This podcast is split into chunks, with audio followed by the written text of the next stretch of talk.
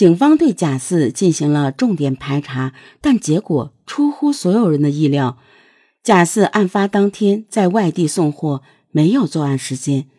为了查明真相，负责调查这条线索的警察，一方面抓紧调查李广发的去向，另一方面与贵州警方取得了联系，希望能够联系到卢梅的家人。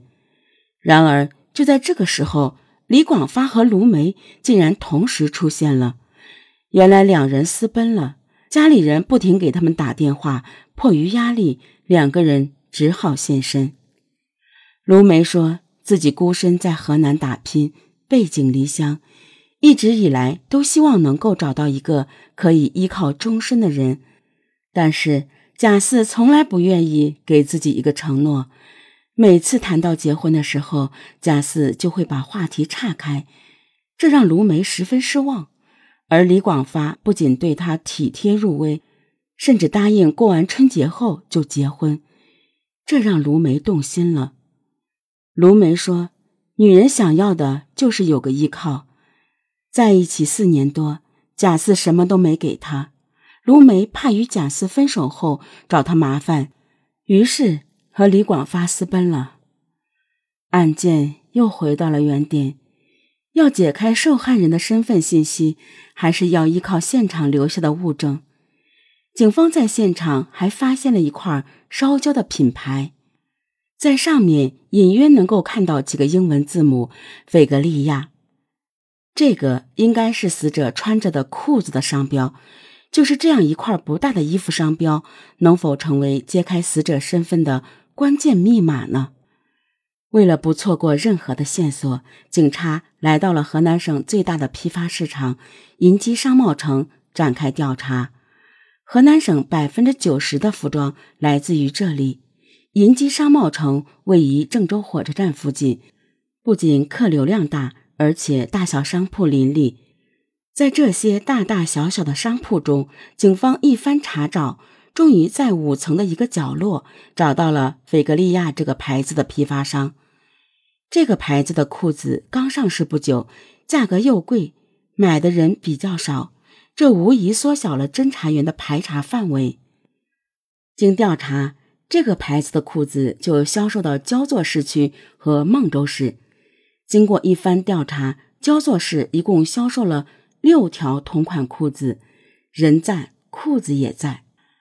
孟州市被列入重中之重。孟州市距离修武县八十公里，途经沁阳、博爱、焦作三个县市。二零零三年，连接两地的只有一条国道，而且路况非常差。所以，警方最初并没有将孟州列入排查的范围，但是那块在大火中残存的商标，却把警方带到了这里。这里一共售出三条同款裤子。根据服装店老板提供的线索，侦查员们很快确认了其中两名顾客的身份，人在，裤子在。但是第三条裤子的购买者。老板却怎么也想不起来了，死者会是第三名顾客吗？三十岁左右，身高接近一米七，喜欢用高档化妆品。经过警方的提示，服装店老板终于想起了一个细节：那条裤子是一个工商局的人带个人来拿的。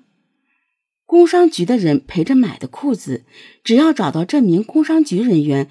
就能找到那名顾客了。于是，警方立即赶往工商局。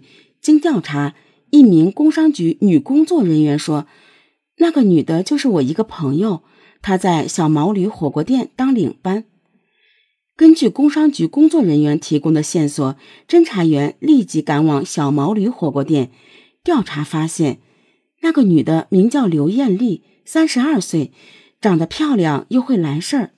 是店里的领班，已经有七天没来上班了，也就是二零零三年十二月十八日，这个时间和焚尸案发生的时间刚好吻合。那么，他会是焚尸案中的死者吗？刘艳丽住在花峰街移民局家属楼内。据她丈夫张正芳说，妻子七天前去焦作之后便失去了联系。自己已经去派出所报过案。警方和他说刘艳丽已经被害了，张正芳感到很吃惊。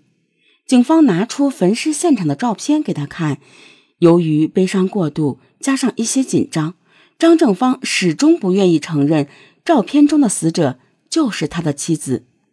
这时，警方突然想到褐色女包的那串钥匙，这串钥匙顺利的打开他家的大门，甚至连煤球房都能够顺利的打开。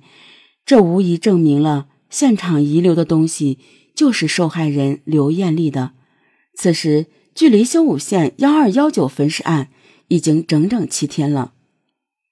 根据焚尸现场遗留的一块衣物的碎片，以及死者挎包内的一串钥匙，死者身份最终确定。在确认了妻子遇害之后，丈夫张正芳伤心欲绝。他说：“他知道是谁杀害的妻子。”他说。他妻子出门前告诉他，说是他前夫来的电话，让他去焦作看他的孩子。原来刘艳丽在和丈夫张正芳结婚之前，曾经有过一段婚姻，生过一个儿子。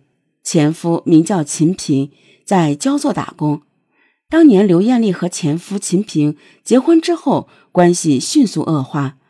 为了彻底摆脱前夫，刘艳丽甚至在离婚时把刚刚满月的孩子留给了前夫。但是这几年，前夫秦平还是经常来骚扰。原来，秦平在和刘艳丽离婚后，生活越来越不好，经济条件也很差。这些年来，经常以儿子的抚养费为由向刘艳丽索要钱财。尽管刘艳丽极其不愿意。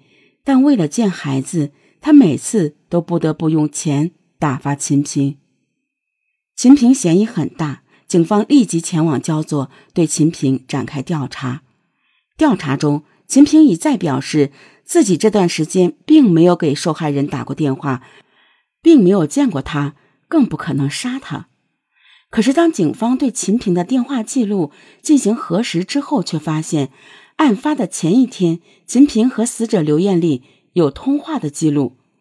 秦平为什么要撒谎呢？这件事让他的可疑程度大为上升。警方将秦平列入重点怀疑对象。秦平在焦作打工，日子过得一天不如一天。于是，在案发的前一天，他以孩子想妈妈了为借口，约刘艳丽来焦作。想从刘艳丽的身上弄点钱花一花，为了见到孩子，刘艳丽只得赴约。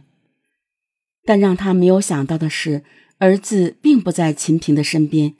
刘艳丽不仅没见到孩子，反而被秦平抢走了包里所有的钱，这让他十分的恼火，于是当即与秦平发生了激烈的争吵。争吵当中，秦平原本只想教训一下前妻。但没想到失手将其勒死。为了逃避惩罚，秦平把尸体抛到了附近的修武县，放火焚烧。但是现在由于缺乏直接的证据证明秦平就是杀害刘艳丽的凶手，所以警方决定对秦平继续进行调查取证。